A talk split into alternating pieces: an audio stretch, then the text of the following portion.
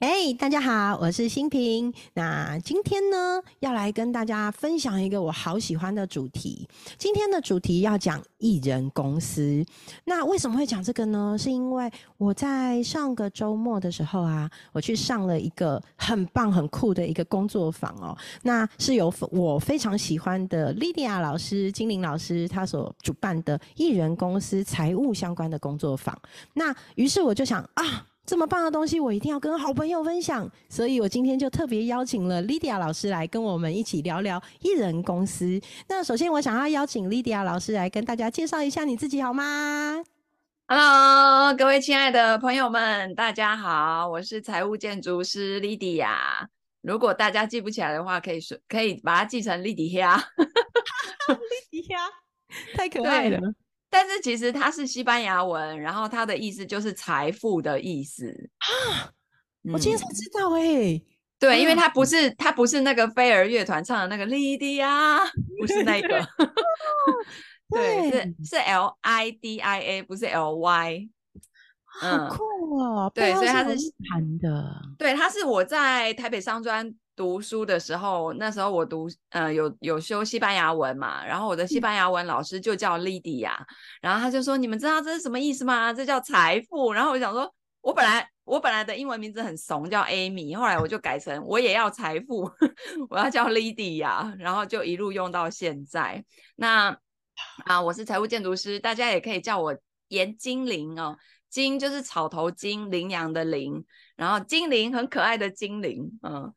对，那什么是财务建筑师？我相信应该有人会很好奇哦。实际上，就是我们在投资理财之前，大家一开始想到的都是：哎，投资理财，那我是要买什么股票，还是基金呢？哦，还是什么债券啊？还是要什么储蓄险啊？哦，那大家一般都是从工具去入手，可是这个就会很像我们还没有做身体健康检查就把药吃下去是一样的道理。啊，所以大家可以理解为金融工具，普遍来讲，它就是药啊。那在吃这些药之前呢，必须要有一个专业的医师来帮你做全身健康检查跟诊断，然后才来决定，哎，你的现在的财务体质是不是适合吃这些金融工具，把这些金融工具买起来吃下去哦。那。有的人呢，他可能现阶段根本财务体质就还不适合这些金融工具，所以金融工具没有好或不好，它只有适合不适合。所以财务建筑师就是一个在做前端的诊断的这样的一个工作的人，嗯，大家可以这么理解。哇哦，听起来好酷哦！其实我自己不知道大家知不知道，就是我其实，在当十二年全职妈妈之前啊，我是我也是金融从业人员呢。我在那个银行跟证券工作了十几年，所以其实我觉得，虽然我是金融从业人员，但是真的专业的要交给专业的来。我以前是做金融商品企划主管，所以我是规划新金融商品的人。但是你真的问我投资理财，没有那么清楚诶所以我觉得，透过我认识莉迪亚老师那么久啊，我真的觉得在这个过程里，我才明白到术业有专攻。即使我是金融从业人员，什么呃信托证照啦、保险证照啦，然后以前银行常常都要考的那些，然后到后面我去做信托的时候，也要考那个证券公司的高级营业员证照嘛。虽然考了。不代表真的会，真的还是要让开给专业的来哦。那接下来就想要跟大家分享一下，为什么会有艺人公司这件事。哎，老师，我觉得艺人公司是未来的趋势呢。我身边好多好朋友，不管是财富流教练啊，或者我现在在从事维康的减脂事业，其实我们都必须要开公司。那我觉得开公司的人很多，一开始大家都会觉得开公司很难。那我开了公司以后，我发现开公司才不难，难的是后面。那我想要跟老师聊聊，哎，为什么现在艺人公司是未来的趋势啊？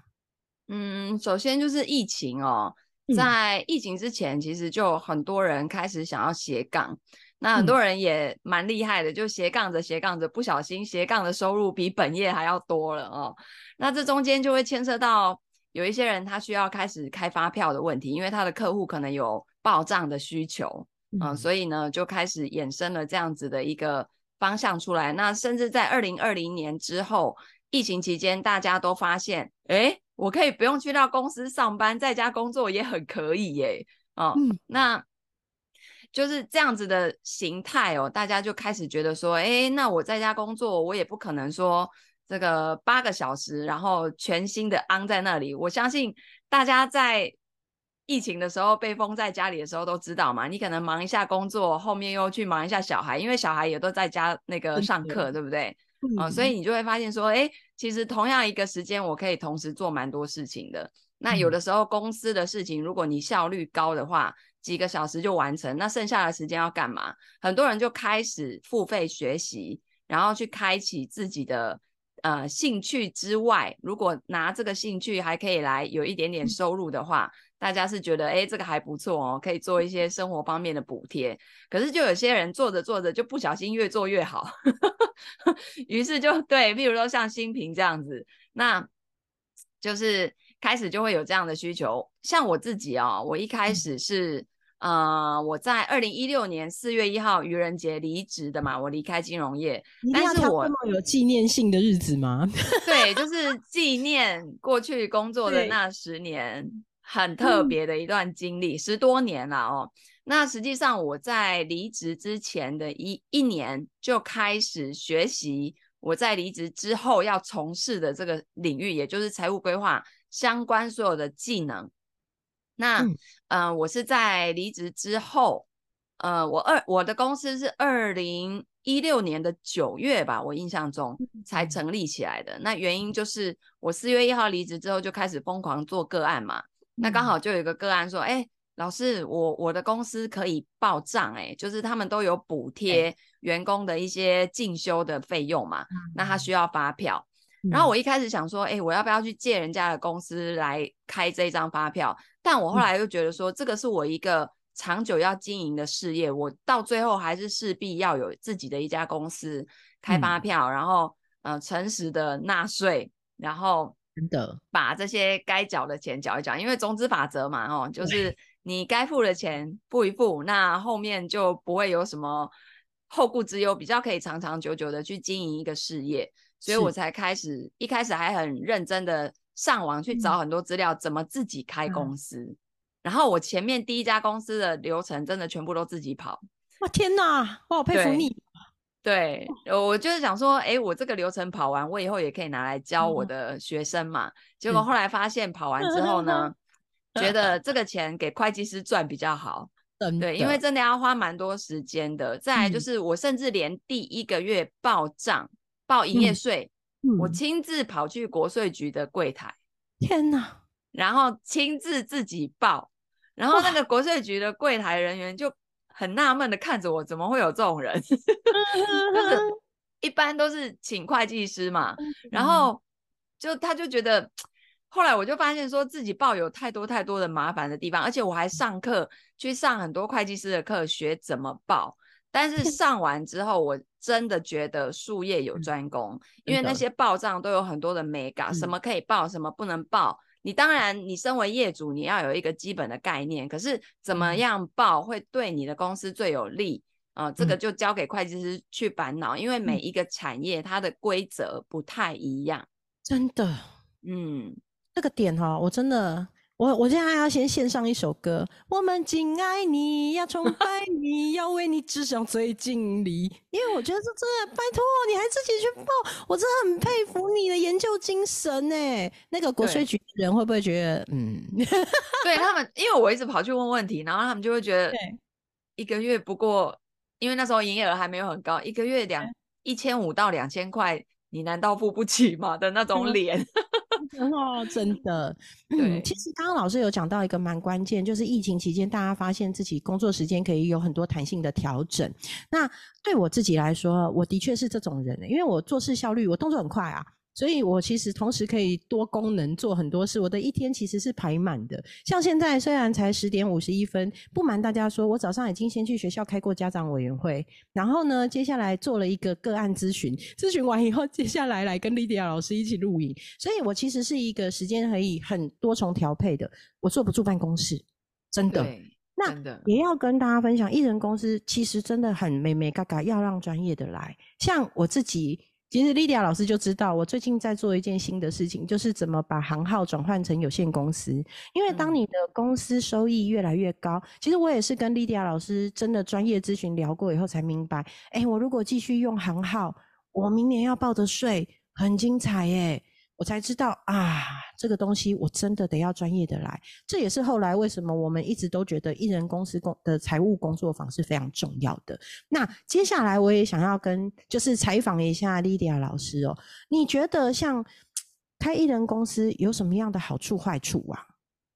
好处就是你的那个跟人家合作的时候啊，嗯，大家都喜欢用公对公的发票对开。嗯，比方说，呃，我收到一笔收入，我开发票给对方，那对方可以报这一笔收入为不管是费用也好，因为我开的是顾问公司嘛，啊，那比方说他呃聘请我当他们公司的顾问，那么我开给他，他付费给我了，然后我开了这个发票给他，哎，这个费用就可以列为他公司的费用。那比方说。呃，他实际的收入是一百块，可是实际上不是实拿一百块啊。这里面他为了要营运这家公司，他收进来的一百块里面，可能有十块钱要请员工，十块钱要请我当顾问，对不对？然后十块钱有什么各各种成本，哎，这都是可以认列在里面的。嗯，好，所以实际上到时候真的要报税的时候，哎，有可能他真正净利润只只只会有来到五十块，那就用这五十块。去计算，用这个五十块当税基去计算要纳的税。但是今天如果回到个人身上，你收一百，国税局就算你是一百，你没有其他任何的成本可以认列可以抵，他就用这一百为基础去算税。嗯，对，所以这是好处。好处就是我们公司有很多很多的成本可以报账，像我自己是管理顾问公司嘛，所以。呃，公司登记地的水电费也可以当做费用，对不对？然后再来就是公司，因为它就这个登记地相当于就是一个办公室了嘛，所以办公室里面要买卫生纸、买垃圾袋，哎，都可以，都可以当做费用。对，那我们自己业主自己去上课，去外面上课，上跟你的这个产业相关的培训课，它都是可以认列为费用的。还有你搭高铁，你为了呃，比如说像我做财务规划的个案，去到中南部搭的高铁、搭的计程车，全部都可以认列为费用。啊。然后买买书报杂志相关的，呃，你就是当然一定要跟你这个产业相关的啦，啊，都可以认列。所以它的好处就是说，你实际上收进来的钱，你扣掉那些成本才去算税，那这样子就对你来说会。呃，更符符合实际的情况啦。那我们个人的话呢，你收进来一百块，实际上你根本实际进到口袋没那么多啊，你还要用那个基础去缴税啊，就有点不划算。对，所以其实那个利益会被虚增，对不对？会看起来是虚增的。而且我印象超深刻，因为莉迪亚老师在课程中有跟我讲到一件事情，就是跟我们提到，其实像我。我是把我的公司登记在我的住家，所以其实地价税啊这些都会有不一样的影响。其实我是可以开房租支出给我自己的，可是我过去这一年都没有做这件事，诶可是它被它会被虚增在我的收益里，所以这个都是好专业的东西哦。所以有有艺人公司真的相对比个人好处多很多，嗯，而且国税查其实很明确很清楚，没错，因为物质不灭。的定律，这笔钱要不就是出现在公司，要不就是出现在你个人账户里面，都跑不掉的。真的，对，所以用公司的好处就是你可以很正正当当的跟人家对开发票，然后合作起来，大家也会比较喜欢这种可以开发票的，因为你开给我的部分，我都可以抵我的营业税啊。那如果比方说。啊，我今天呃有有一笔钱要给新平，他没办法开收票、开发票给我，那会变成新平的个人所得。对，那这笔这笔钱所得税那个单子对不对？对，没错，就不会不是公司的收入了，就变成你个人的收入了。那有的人他呃家里的那个所得税的集聚比较高的话，其实报到个人也不太划算。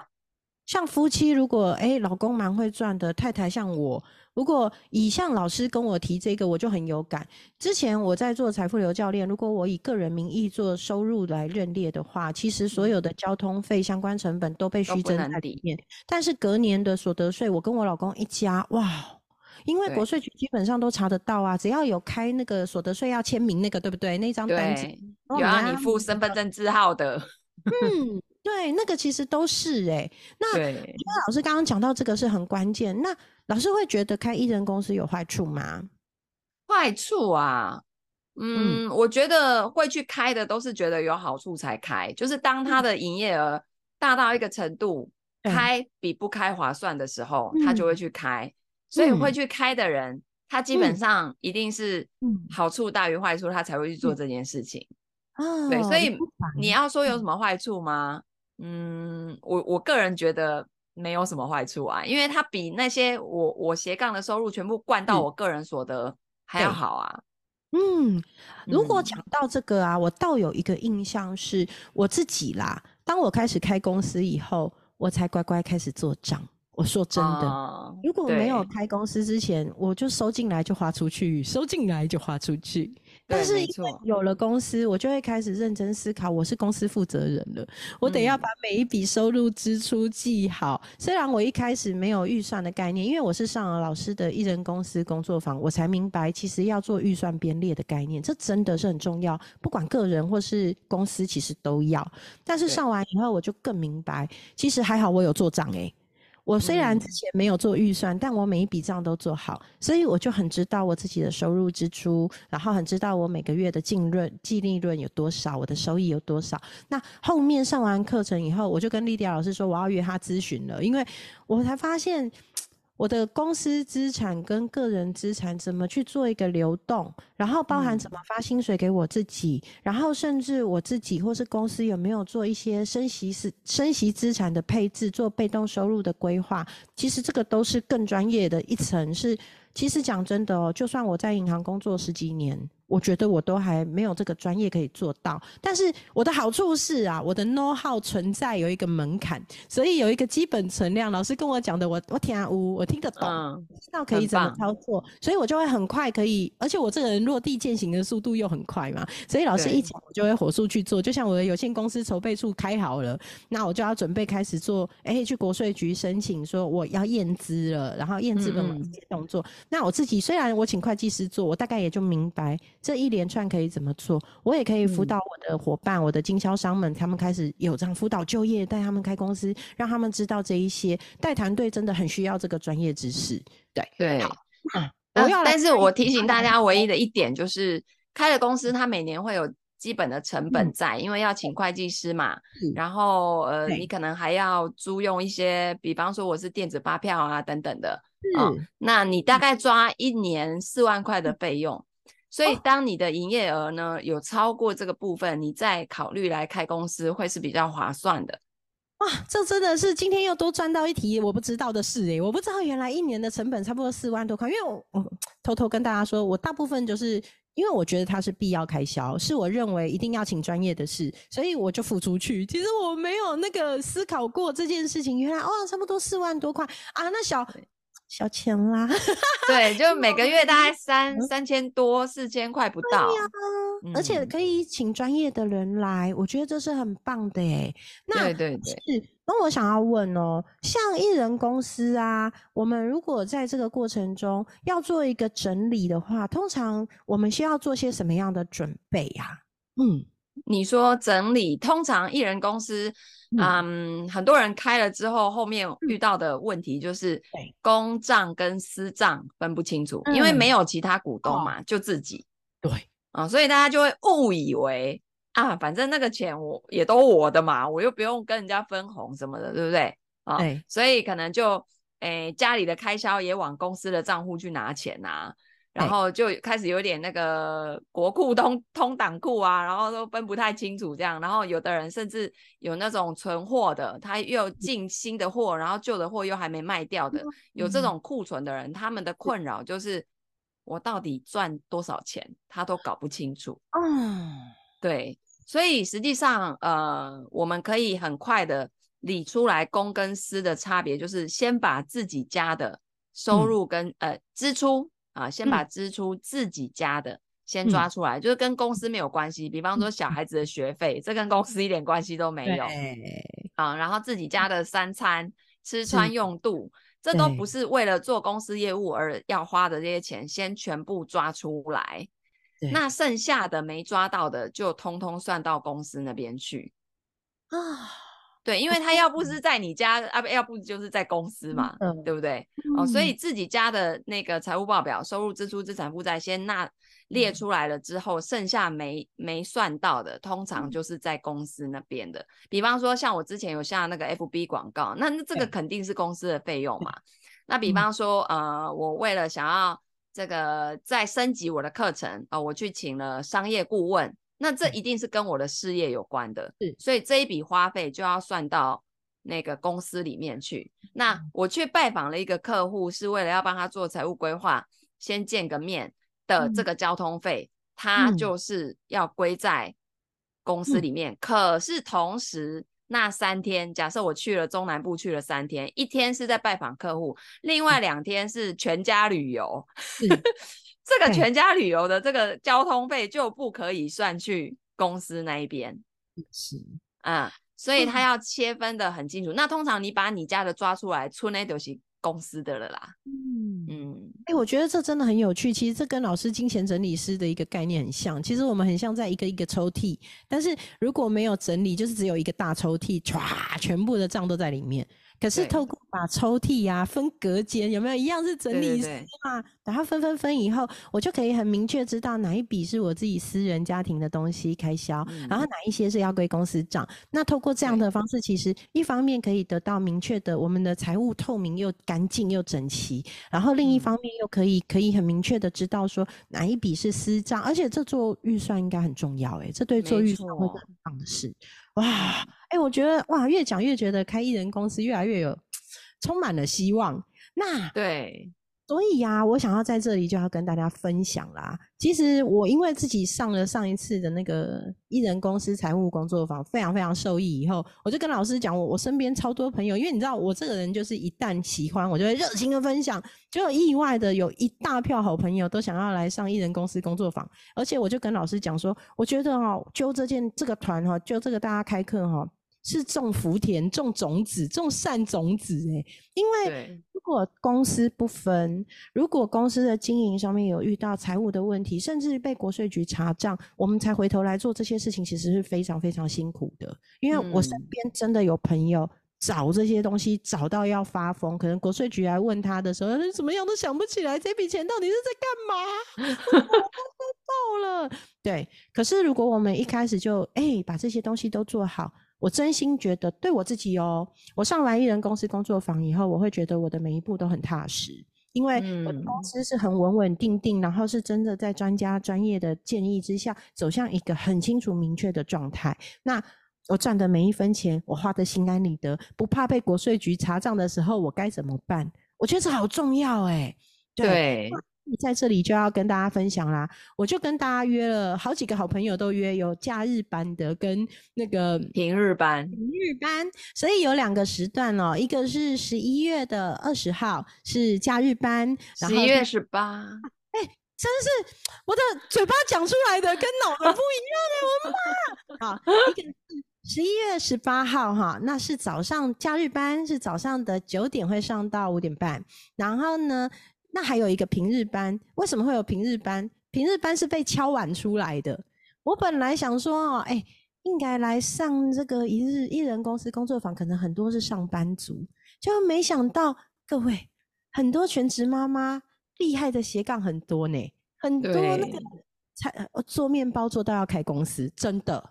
然后哦。对，然后那个也有那个什么做财务规划，像我们财富流教练做到要开公司，也有像嗯。我一样减脂瘦身有成做到要开公司，就后来就敲完了平日班，所以我们开了两个班，都已经快要爆满了哦。那可是嗯。我我就觉得，因为这是我太喜欢的东西，我实在觉得要分享给身边所有的人。所以呢，无论你是准备要开公司的人，已经在开公司、开艺人公司的人，或是你有什么任何想要跟金钱相关、理财规划相关有兴趣的朋友，想要收集相关的资料的朋友，其实这个课程都非常非常适合你。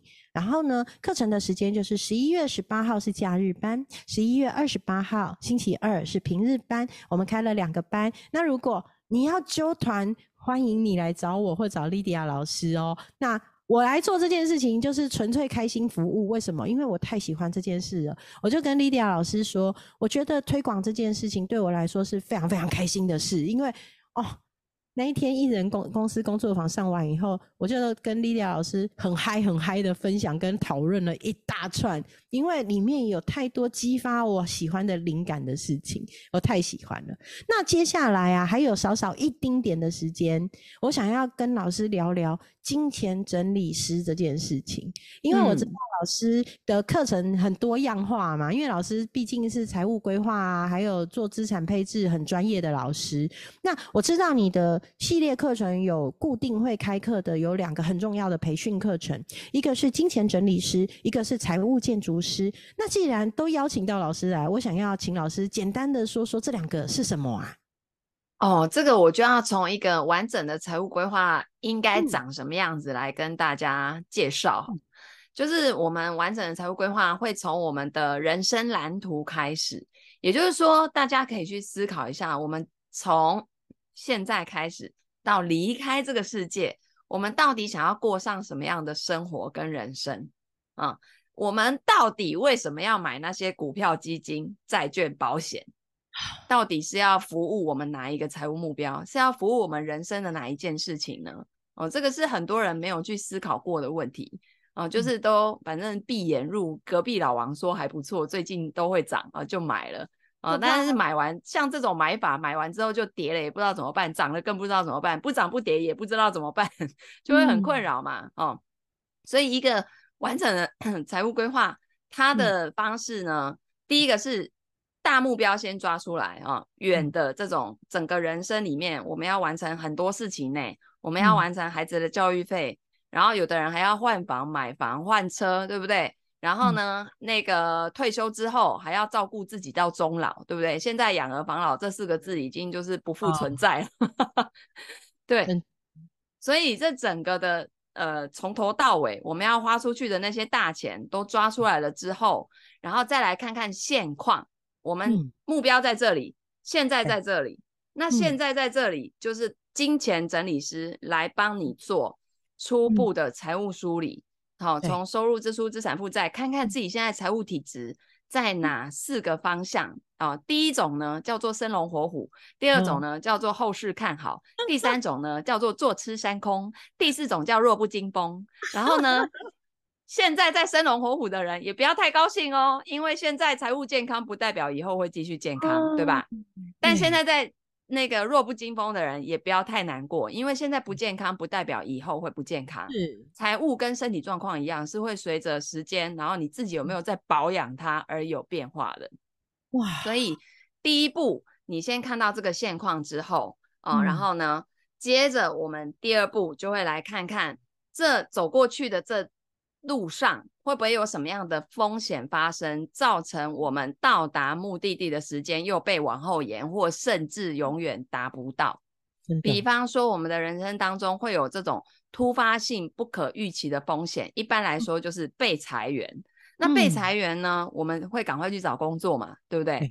那这这个还好，就大家那个认真一点，花点时间，那不然就来斜杠艺人公司嘛，学个一技之长嘛，对不对？啊，对，然后但是第二种情况是比较不可控，而且你不知道工作收入会中断多久的那种情况，就是生病或是意外，是身体上的情况。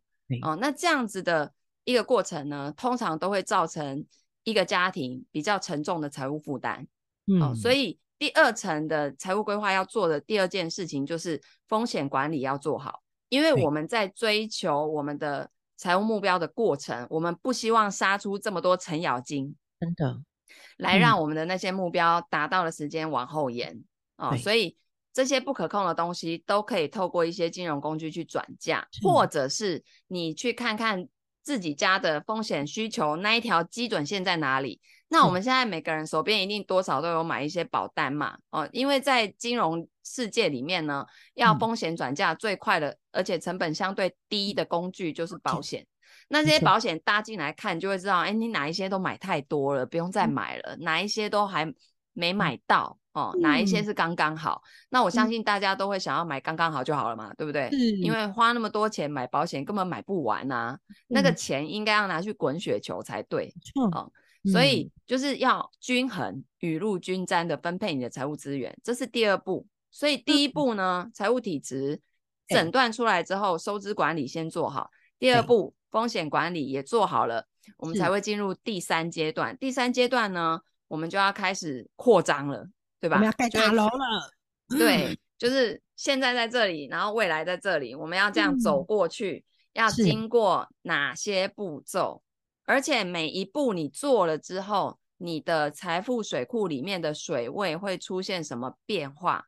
都可以事先看到，它是需要透过一个完整的财务工程的模型去做精准的测算。也就是说，好，我现在从这个 A 点走到我要去的 B 点，假设需要透过投资，那我到底每年要做多少投资报酬率才能完成啊？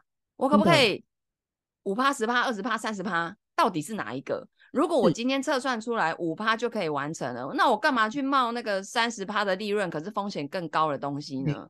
我就不会被。资金盘或是诈骗给骗了嘛？真的，因为现在很多人没看到全貌，所以会急着想要赶快拿结果。但偏偏投资理财这件事情，你只要一急，钱就离你而去。是真的，因为那能量状态就不一样啊。对，然后你就会遇到很多狗屁叨叨、奇奇怪怪的事情。嗯，求速成这件事情，就是在投资理财里面最求。最不可以做的，嗯，所以当这个呃框架都搭建出来了，啊，就像我们盖大楼一样，RC 钢骨结构先打出来，你才会看到那个一层一层肉填上去嘛，对不对？那最后一步才是谈资产配置，才是谈我是要用股票这个工具还是基金，我的风险属性是什么，我的股债配置比例怎么分配，每年怎么做再调整。对，所以我刚刚所讲的。从风险管理往后到最后的整个全生涯财务模型精准的测算，这个是由财务建筑师来执行的。因为它难度比较高一点，他要会的东西比较复杂一点。那在过去呢，我只开放给金融从业人员来学，比方说你是保险业的、证券业的、银行理专的都可以，因为我们都有金融相关的底层知识，然后也有相关的证照。可是。后来呢？因为我的课程就是很多的学生觉得这些观点很好，这些基础的财务管理的底层那种很简单的，他们都可以讲的，他们都想要帮忙推广出去，所以后来我就开放了非金融从业人员也可以来学，可是他们就仅限于处理前面那个最简单的，去。帮忙别人整理收入、支出、资产负债，然后解读财务体制报告书。就到这边第一步啊，它有点像那个，比方说急诊室，我们进去的时候不是有人会先检伤吗？检伤完之后就分配啊，来，你肠胃科来那边照 X 光有没有？然后去哪里去哪里？对，那财务建筑师就是后面的那一群医生。对对对对对对，所以它大概是一个这样的概念。哎，我觉得这议题真的很棒哎！如果不是今天节目时间长度，我真的好想继续聊下去。看来。莉迪亚老师，我们下次可以再来约聊一下金钱整理师、财务建筑师。我觉得这个真的都是我们人生中很必要的东西啦。其实就像我说的，在上过这些课程以后，我我深刻体会到，就是我自己如果能把这件事情正视好。我才能规划我的事业，规划我的家庭，然后每一步走得很安心、很踏实。然后，对，刚刚老师讲到一个重点，我忘了说，就是艺人公司财务工作坊呢，我们有一个很棒的礼物，就是老师会设计一份问卷，而且在课程中会带大家做收入支出的预算。然后呢，到时候老师的工作团队很厉害哦，会产出每一个人克制化，只有你自己能看得到的。资产的一个报告书建议书，那刚刚讲的生龙活虎、后市看涨、弱不禁风那四种啦，你在哪里？那一份报告书在上课的日子里面，你就可以那一天当天场就可以拿到答案。哦我印象很深刻，中午吃完饭就拿到那一份，有没有？然后我就对开始疯狂研究。哎呀，我是后世看涨哎，虽然还没到生龙活虎，但是我的分数哎。没败哦，蛮漂亮的，我看了好有信心，然后我就跟莉迪亚老师说：“哇，好有感哦，我要继续努力了，因为我要往生龙活虎前进。”然后老师会针对整份报告书说明很清楚，让我们马上就可以看懂，然后你就可以知道我现在在哪里，我接下来要去哪里。然后我也因为这样就决定要约老师做专业的诊断咨询啦，因为我跟我先生收入还蛮漂亮的，那我们如果没有好好规划好，后面我们真的其实是忙诶、一就好像戴着嗯眼罩在路上走路。以为自己赚很多，背包里钱满满，可是不行啊！我们得把要那个眼罩拿掉，换成望远镜，对吧？看一下远方，有时候拿下来看看周围的风景，这样人生才美丽。好，那我们今天的节目差不多就到这里喽。莉迪亚老师还有没有什么要聊聊吗？就欢迎大家来到艺人公司的线下财务工作坊，然后我们可以针对你的情况个别的聊更多喽。好啊，然后这两天，因为我跟老师申请说，我觉得太棒了，我要复训，所以这两天我也会在哦。如果想要来看看我，跟我聊聊天，开开杠，一起当同学，也欢迎你来找我，看我有多喜欢，喜欢到两天我都要去复训。对。对，那就在这个过程中，也真的非常支持大家，我们一起当那个有望远镜、有眼镜，也有哎、可以看看周围风景的美好眼睛的人，让我们在人生路途上会非常开心。那今天的节目就到这里啦，我们一起跟同学们大家说拜拜喽，再见，拜拜。好，等我一下哦，好。